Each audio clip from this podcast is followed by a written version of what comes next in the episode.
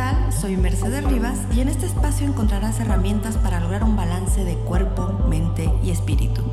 Y así, sanar y vivir plenos. La vida no es perfecta, pero sí maravillosa. Hablemos de... Hola, ¿qué tal mis queridos mortales? ¿Cómo están? Deseo se encuentren súper bien. Y el día de hoy tengo el súper honor de estar nuevamente con Pilar Cuadrado desde España y vamos a darle esta bienvenida a ella que de verdad nos ha costado un poquito de trabajo podernos eh, conectar, pero gracias a Dios ya estamos ahorita conectadas. Y Pilar, ¿cómo estás? Para mí muy, buenas tardes, perdón, para mí muy buenas tardes, para ti buenas noches. Sí, para mí buenas noches. Aquí ya la gente está cenando y pensando en irse a dormir, pero muy bien, desde aquí muy bien, muy contenta. Gracias por pensar en mí es verdad que nos ha costado un poquito, pero al final ha merecido la pena y aquí estamos. Así es, aquí, aquí estamos. Y siempre, siempre pienso este, en todo tu trabajo, en todo lo que haces, que me encanta, te sigo en las redes y me encanta todo lo que estás haciendo. Eh, Pilar, anteriormente que estuvimos juntas, platicamos acerca de sobre el COVID y qué era lo que, lo que, mm, vaya, cómo estaba afectando el encierro, ¿no? Ahora eh, seguimos todavía con esta situación aminorada un poquito, pero eh, pues ya la gente ya salimos un poco más, ya podemos estar un poco más afuera, aún con restricciones, pero lo hacemos. Ha habido alrededor del mundo eh, distintos tipos de violencia que yo podría decir que todas las violencias se han explotado ahora alrededor del mundo. Y después de, esta, eh, de este encierro que tuvimos todos, ¿consideras que hay, digamos, bueno, yo considero desde mi punto de vista que un 60 o 70% tiene mucho que ver el encierro y que la gente no pudo atenderse. ¿Cuál es tu opinión, Pilar? Pues mira, eh, yo te doy mi opinión eh, no solamente a nivel personal, eh, sino a nivel de consulta. lo que yo he notado a posteriori, después de pasar ese encierro, es como que la gente hubiera estado metida en una cárcel donde perdieron totalmente las libertades y tuvieron que reconstruir una nueva vida, una nueva manera de pensar, una nueva manera de actuar. Y eso ha afectado muchísimo a las creencias, a los patrones conductuales y en general a la sociedad. Lo que yo veo es que la gente eh, ahora, a post pandemia, eh, tiene un miedo atroz y una inseguridad muy acentuada después de esta situación. Eso es lo que yo veo en consulta, pero en todas las edades, en adultos, en niños, en adolescentes, en todas las edades lo veo. Sí, y es que de verdad que se ha desatado tanto eh, la violencia. En alguna ocasión recuerdo que platiqué con otra persona acerca de que pareciera que en lugar de enseñarnos algo, nos, nos dijo, vayan, salgan y desátense, ¿no? O sea, desaten esa ira, toda esa frustración, todo eso que tienen guardado, que no, que no eh, se supo manejar, porque es la verdad, no se supo manejar, eh, sáquenla y, y, desátenla. Dijiste algo súper importante que, que concuerdo muchísimo con lo que dices. Pareciera que si hubiesen estado encarcelados, porque pues obviamente, ¿qué es lo que pasa cuando alguien está encarcelado? O sea, pierde su libertad, no sabe nada del exterior, pierde su libertad y el estar ahí a ellos les provoca muchísima depresión, ansiedad, miedos, inclusive muchos se vuelven agresivos. Eh, en este país, en México, desafortunadamente se dice que la cárcel es la universidad de un delincuente. Desafortunadamente así es. Entonces, sí, tienes, eh, concuerdo definitivamente con esto, pero he estado pensando en la parte de todas las herramientas que tenemos todos para poder seguirnos apoyando, pero que desafortunadamente el ser humano sigue sin entender, sin o más bien sin comprender, porque creo que algunos lo entendieron, más no lo han comprendido de la importancia que es poder atendernos, poder cuidarnos y sobre todo poder expresarnos, Pilar. Cierto, mira, yo he, notado eh, eso que tú dices y no solamente eso, me he dado cuenta que en esta velocidad que llevamos de vida, en la que tenemos un ruido mental tan grande que ya nos hemos acostumbrado a él, a estar ocupados siempre, la pandemia lo que nos ha traído es un freno de mano. Claro, el freno de mano cuando tú lo echas y vas a 90 o a 120, de repente te das con el cristal en la cabeza. Entonces, cuando te das eh, con el cristal en la cabeza, de repente empiezas a tomar conciencia de que algo ha pasado. Cuando frenas, si tú no tienes la capacidad eh, de darte cuenta que es un momento para hacer una introspección y una transformación, realmente la situación se vive desde el prisma de esa falta de libertad y esa falta de recursos. Pero si tendiésemos un poco la mano, nos fijásemos en el otro y nos diésemos cuenta que todos somos uno y que si tú estás bien, yo estoy bien y que mis herramientas son las tuyas y que realmente es mucho más fácil cuando todos nos unimos, porque lo hemos comprobado en la pandemia. Cuando hemos salido de la pandemia, de repente todo el mundo ha salido como cuando los toros están en el toril y les abren la puerta, cada uno hacia un lado, sin recordar que la pandemia lo único que nos ha es que lo más importante del mundo son las personas y que cuando nos unimos somos muy fuertes, somos maravillosamente fuertes y nos empoderamos. Y en cambio, cuando nos separamos, nos debilitamos, que es lo que ha ocurrido. Entonces, esa sensación yo la he tenido, pero es muy curioso porque yo he visto destrozarse familias, parejas, relaciones entre hijos, adolescentes y niños más pequeños con padres y madres. Y la verdad es que me ha llamado mucho la atención el que mm, yo pensé que iba a haber un cambio hacia más conciencia en cuanto a que todos somos uno y que podíamos hacer muchas cosas juntos. Pero no ha sido así al final de la pandemia. Yo creo que ese miedo que ha estado contenido durante tanto tiempo, esa falta de libertad, esa falta de ¿y ahora qué? de recursos que la gente pensaba que tenía, ha hecho que la gente se debilite en vez de que se fortalezca y que nos separemos en vez de unirnos. Y eso yo pensé que iba a cambiar, fíjate, pero no ha sido así, no ha sido así. Sí, desafortunadamente eso fue lo que pasó. Este, lo que comentas lo había platicado en una entrevista en el 2019 y, y me da em, curiosidad hasta cierto punto, el, seguir como que investigando esta parte de la conciencia, que aunque muchos, como en este caso tú, que ya lo hemos estudiado y lo tenemos como firme hasta cierto punto, eh, sí llega, no sé si te pasa, pero a mí sí llega un momento en el que digo, bueno, ok, yo sé todo esto y puedo ayudar en todo esto, ¿por qué la humanidad no se deja ayudar? ¿Por qué no permiten darse la oportunidad de, ayudarse? Y no, no, solamente, o sea, no es ayudarse, es ayudarse uno mismo, empezar desde uno, ayudarse uno mismo. Salen a la calle queriendo ser, eh, no sé cómo, cómo decirlo, pero queriendo ayudar a los demás cuando ni siquiera se están ayudando a ellos mismos, ni siquiera se están eh, cuidando, no se están tratando, no se están atendiendo ellos mismos pero eso sí, quieren ser reconocidos afuera, quieren verse bien ante los demás, quieren estar bien ante los demás, pero por dentro estar destrozados. Me queda clarísimo que todos pasamos por situaciones complejas y que a lo mejor en algún momento puedes estar destrozado y sonreír ante los demás. Pero todo depende de la conciencia que estás tomando, de cómo estás tomando la situación que te está pasando en ese momento y cómo reaccionas ante esa situación. ¿Por qué, al ser humano le cuesta tanto trabajo eso? Pues mira, ¿sabes por lo que yo creo? Porque fíjate que nos han dado una oportunidad con esta situación, pero yo creo que no la hemos sabido ver. Y es quizá porque estábamos muy ciegos, primero lo que te he dicho de vivir muy rápido todo somos consumistas, consumimos tiempo, consumimos espacios, consumimos productos, consumimos nada más, consumir, consumir, termino de esto y ya estoy pensando en lo siguiente, claro.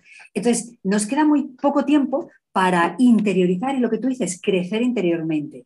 Para mí, ¿qué hubiera sido eh, y qué es lo que yo he hecho? Como yo me he dado cuenta que no he podido cambiar el mundo como me hubiera gustado, es decir, hacer consciente a todas las personas del poder que realmente tenemos, pues lo que he pensado es voy a cambiar mi mundo. Y mi mundo empieza por mí mismo. Lo que he empezado a hacer es a dar ejemplo y ser el ejemplo que quiero ver en los demás. Es verdad que cuando eso sucede, la gente empieza a fijarse en el espejo y a darse cuenta que hay otras formas de ver las cosas, que lo que importa no es lo que sucedió, sino cómo lo tomamos cada uno de nosotros. ¿A través de qué? De las creencias que yo tenía, de los patrones que yo tenía adquiridos, de las memorias que yo traía. Entonces, las creencias para mí han sido las más potentes porque dentro de la época de la pandemia y a post pandemia, lo que yo he visto es que hay mucha gente que esas creencias limitantes no quiere deshacerse de ellas. ¿Por qué? Porque en el fondo es lo que conoce y prefiero lo malo conocido a lo bueno por conocer. Entonces, no me abro, no vaya a ser que venga algo que no me guste. Yo creo que principalmente está en las creencias, fíjate. Y definitivamente, eh, normalmente estamos programados para tener miedo a lo desconocido, porque desafortunadamente así estamos educados o así estamos programados, inclusive por, por televisión, por radio, por muchísimos medios también, ¿no? Inconsciente o inconscientemente, así es. Y, y sí, concuerdo completamente contigo y es, fíjate que me pasa una, una situación precisamente igual lo que, lo que comentas es, bueno, claro, voy a empezar por, por mí y, y, ha habido situaciones como todo ser humano que pasamos por situaciones adversas, ha habido eh, ocasiones que me han dicho, oye, o sea, ve lo que está pasando, ve lo que, lo que te está a ti, o sea, ve Mercedes lo que te está pasando, lo que te está sucediendo, o sea, y tú sigues como si nada. Y tú sigues, o sea, adelante. Yo, yo digo, es que es parte de todo lo que he aprendido, parte de todo lo que he adquirido y parte de terminar con esas creencias limitantes. Claro, no me quedo cruzada de brazos, pero sí logro tener una calma que sé que mucha gente se desespera conmigo porque dice, ¿cómo es posible si yo estoy viendo lo que te está sucediendo y tú sigues intacta, intacta en el aspecto de que no es que no me quiebre porque sí lo hago, sino intacta de que a pesar de todo yo sigo de pie. Pero yo creo que muchas personas son así, no solamente Mercedes, muchas personas son así y a veces inconscientemente. Lo que he logrado, y seguramente tú también lo has hecho, es precisamente trabajar en tu interior, que es lo que eh, se invita a toda la población a que lo haga, porque el no hacerlo también genera toda esa violencia porque no sabes qué hacer con todo eso que sientes. Cierto, cierto.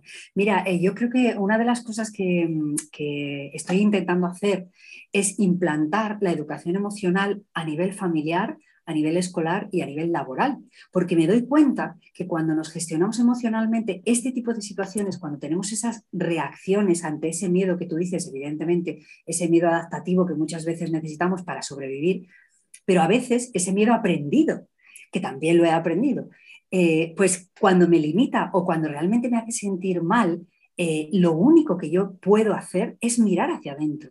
Pero ¿qué ocurre? Que como tenemos dos ojos que miran hacia afuera, a no ser que yo tenga una convivencia con alguien que me haga de espejo y me haga ver aquello que yo no veo de mí misma, es un poco complicado incluso para mí, que me sé la teoría perfectamente, eh, yo he vivido después de la pandemia, he vivido una situación de estar, eh, digamos, en el, en el hoyo, porque he necesitado encuevarme, porque todo lo que veía fuera me dolía, me hacía mucho daño, porque soy muy hipersensible al dolor de los demás.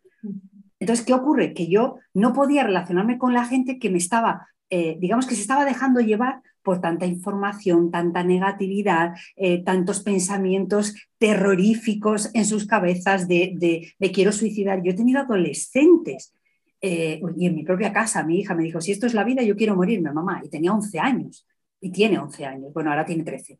Entonces, realmente las situaciones para mí han sido de, espera, espera, espera, que tengo que pensar qué es lo que tengo que hacer con esto. Entonces, ¿qué es lo que he hecho primero? Dejar de luchar.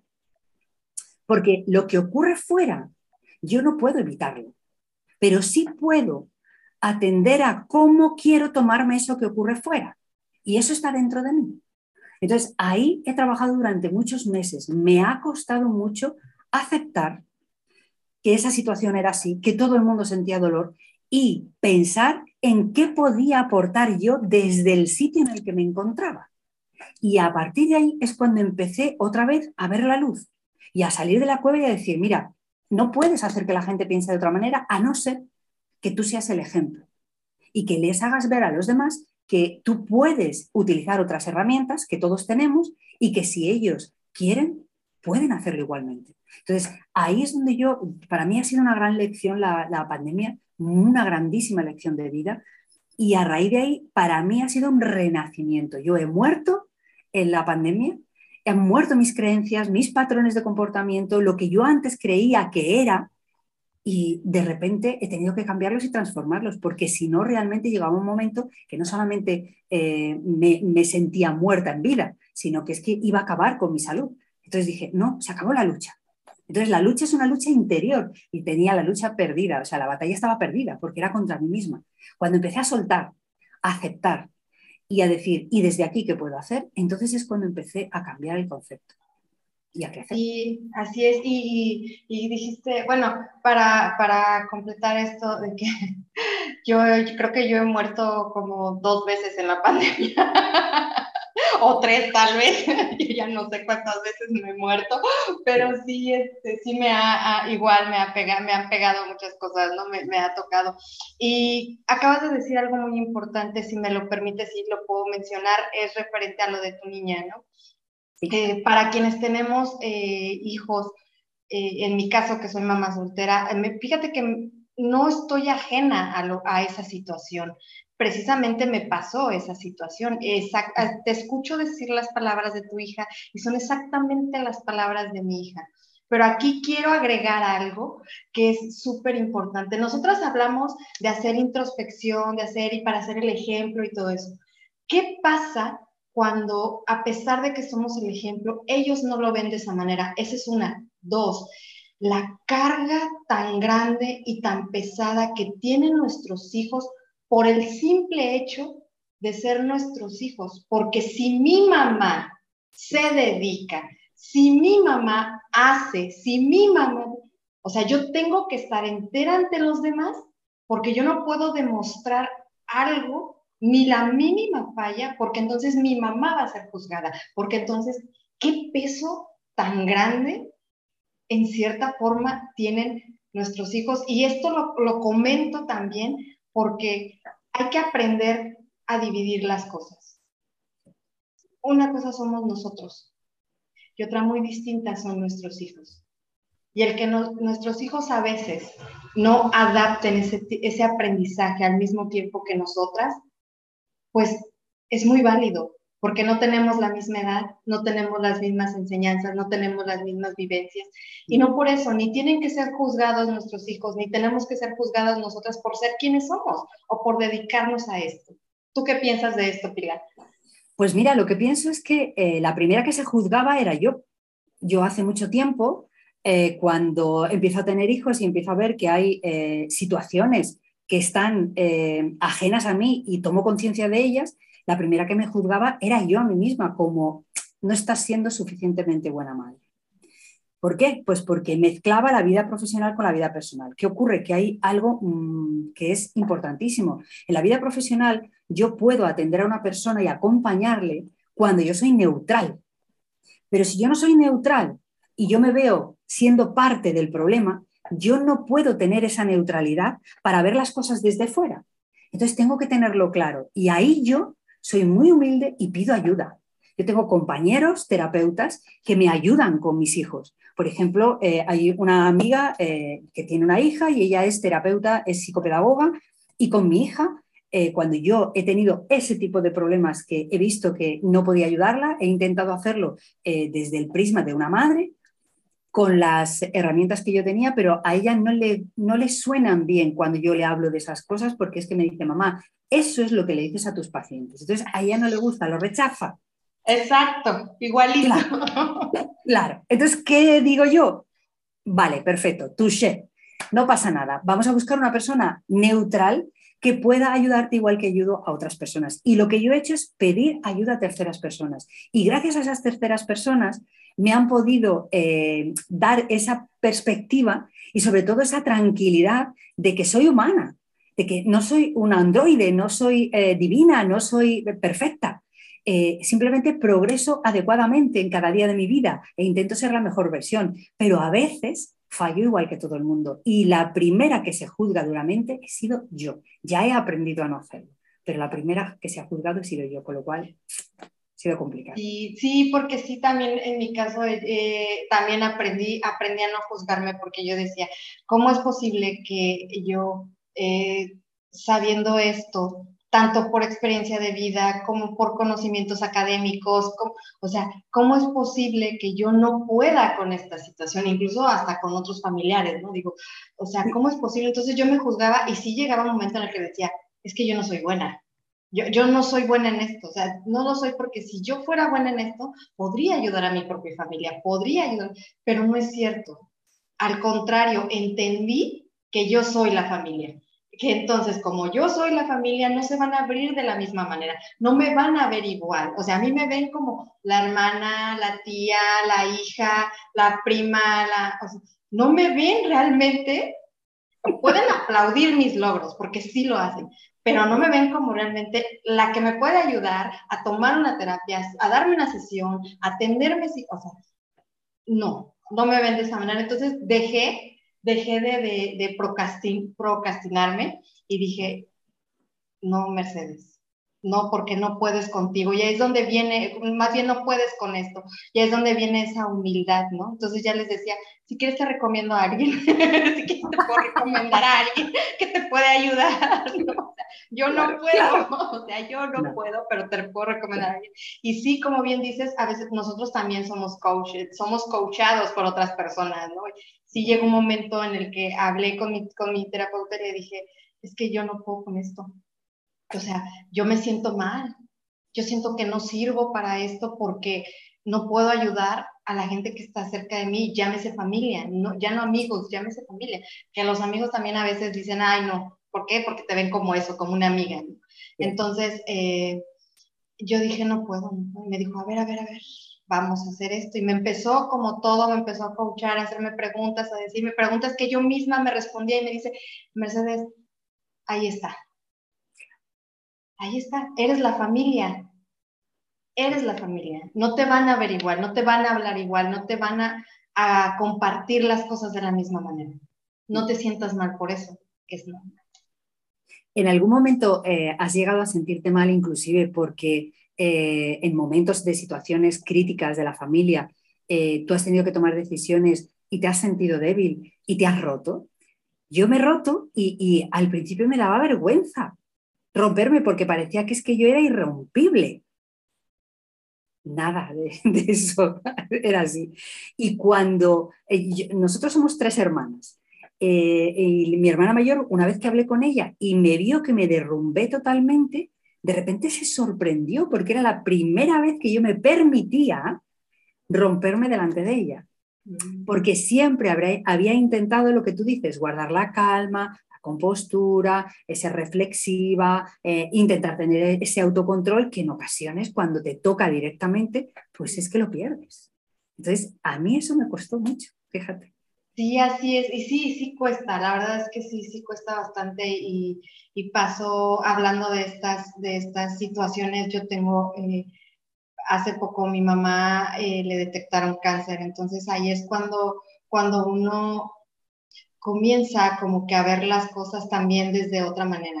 Y ahí es cuando te empiezas a quebrantar en cierta forma y es cuando empiezas a mostrar como que a lo mejor no mucho tal, o sea, a veces nos permitimos todo, a veces no nos permitimos tanto, ¿no? Entonces, pero, pero sí se permite ese, o invito a la gente a que se permita ese quebrantamiento, ¿no? Que, que no es malo que, que, la persona correcta lo vea, porque aparte, en mi caso, era, era el miedo a mostrarme, pero no miedo a mostrarme porque se dieran cuenta que así soy, sino miedo a mostrarme porque una vez viéndome débil, entonces se iban a aprovechar de esa llamada supuesta debilidad, supuesta debilidad, porque no es cierto, eso es ser humano realmente, es, es realmente ser un ser humano. Entonces, y, aprovecharse de esa para eh, hacer algún daño, para lastimar a lo mejor un poquito más, ¿no? Entonces, por esa parte yo no me permitía como que mostrarme de esa manera. Y, y, solté, o sea, solté completamente, me derrumbé en el momento que me tenía que, que derrumbar, tal vez no delante de ella, o más o menos delante de ella, pero, sí, o sea, pero sí me, sí me derrumbé en un momento y, y, en algún momento le dije, de verdad, admiro la fortaleza que tienes porque estás entera, porque dices, yo voy a salir adelante, porque yo amo a mis hijos y yo voy a seguir adelante, porque mis hijos me necesitan, ¿no? Entonces, pues sus hijos ya estamos grandes y aún así ella sigue diciendo eso. Qué bueno que somos aliento para ella, pero sí, de repente hay que hay que mostrarse, de repente hay que eh, soltar porque nos hacemos más daño. Cuando no soltamos nos hacemos más daño. Y referente a nuestros hijos, cuando nuestros hijos llegan a expresarse de esa manera, de que eh, lo que comentaba, si esto es la vida, entonces no quiero seguir, eh, las mismas palabras exactamente algún día las escuché yo de la boca de mi hija. Y, y la verdad es que es bien complicado. Es bien complicado y creo que como seres humanos también debemos de ser entendidos y también debemos de ser comprendidos, ¿no? Yo me hacía una pregunta cuando ella me dijo, mamá, si esto es la vida, realmente yo no quiero vivir esto. Eh, me hacía una pregunta y yo me decía a mí misma, en el momento en el que yo estaba, era un momento vital y yo creo que ella era mi reflejo, en el que lo que veía no me gustaba y me hacía daño, ¿cómo y de dónde sacaba yo la fuerza o la motivación para hacerle entender que la vida era bella para vivirla, cuando yo no la veía así? Ahí es donde yo tuve que reponerme y, decir, bueno, pues piensa qué cosas buenas tienes en la vida. Entonces tuve que hacerme un listado de las cosas maravillosas que eran infinitamente más que las que yo carecía. Pero en ese momento en la que la, vista se te nubla, tanto la física como la mental, es necesario hacer ese trabajo de decir, espera, voy a escribirlo porque si no lo escribo no lo veo. Y cuando lo veo, de repente digo, wow, es que realmente te estás enfocando en el problema y no en la solución, porque has tenido muchísimas más cosas y tienes muchas más cosas y puedes hacer infinitamente más cosas de las que careces. Entonces, para mí fue un trabajo impresionante, impresionante. Sí, sí, sí, yo a veces confieso que yo en algún momento me siento a veces culpable por, por ver las cosas de otra manera, por ver siempre la parte... Eh, mucha gente le llama la parte positiva, pero yo, lo, yo prefiero verlo de la forma como, como tú lo acabas de mencionar. Mejor veo qué sí puedo hacer en, estas, en esta situación. O sea, ya vi lo que no, eso ya me quedó clarísimo, ya vi lo que no puedo hacer, O no, o sea, no está en mí hacerlo, porque a veces no está en uno, pero, pero ya vi lo que sí. Entonces me enfoco como que más en lo que sí puedo hacer y sí llega un momento en el que siento... Eh, he sentido, mejor dicho, esa culpabilidad de, es que yo, yo sí lo puedo ver de esta manera, yo sí me puedo sentir incluso hasta relajada en ese aspecto y, y los demás no. Entonces a veces digo, híjole, siento feo porque, o oh, es mi culpa, o sea, hasta no debo de sentirme así. Llega un momento en el que dices, no debo de sentirme así porque ellos se sienten mal, entonces yo también me tengo que sentir mal porque entonces soy la mala del cuento, porque entonces no comprendo, porque entonces no estoy entendiendo, o porque a lo mejor como conozco más de esto, entonces ya me siento más que cuando ni siquiera es así. Que va, para nada. Yo, pienso que en esas circunstancias uno con tanta información, lo que he aprendido o lo que he entendido en la experiencia que yo he tenido es que la vida es como una gran chuleta, que si yo me la quiero comer entera, me ahogo. Pero si yo cojo una tijera y voy cortando trocitos y me los trago, entonces ya puedo puedo con ella. Entonces, en la situación que yo viví, hice lo mismo y dije, voy como a hacer a un átomo más pequeño. Si yo divido un átomo en dos, pues tengo dos partes de un átomo y si lo divido en tres y así sucesivamente. Y entonces me voy tragando esos trozos de vida.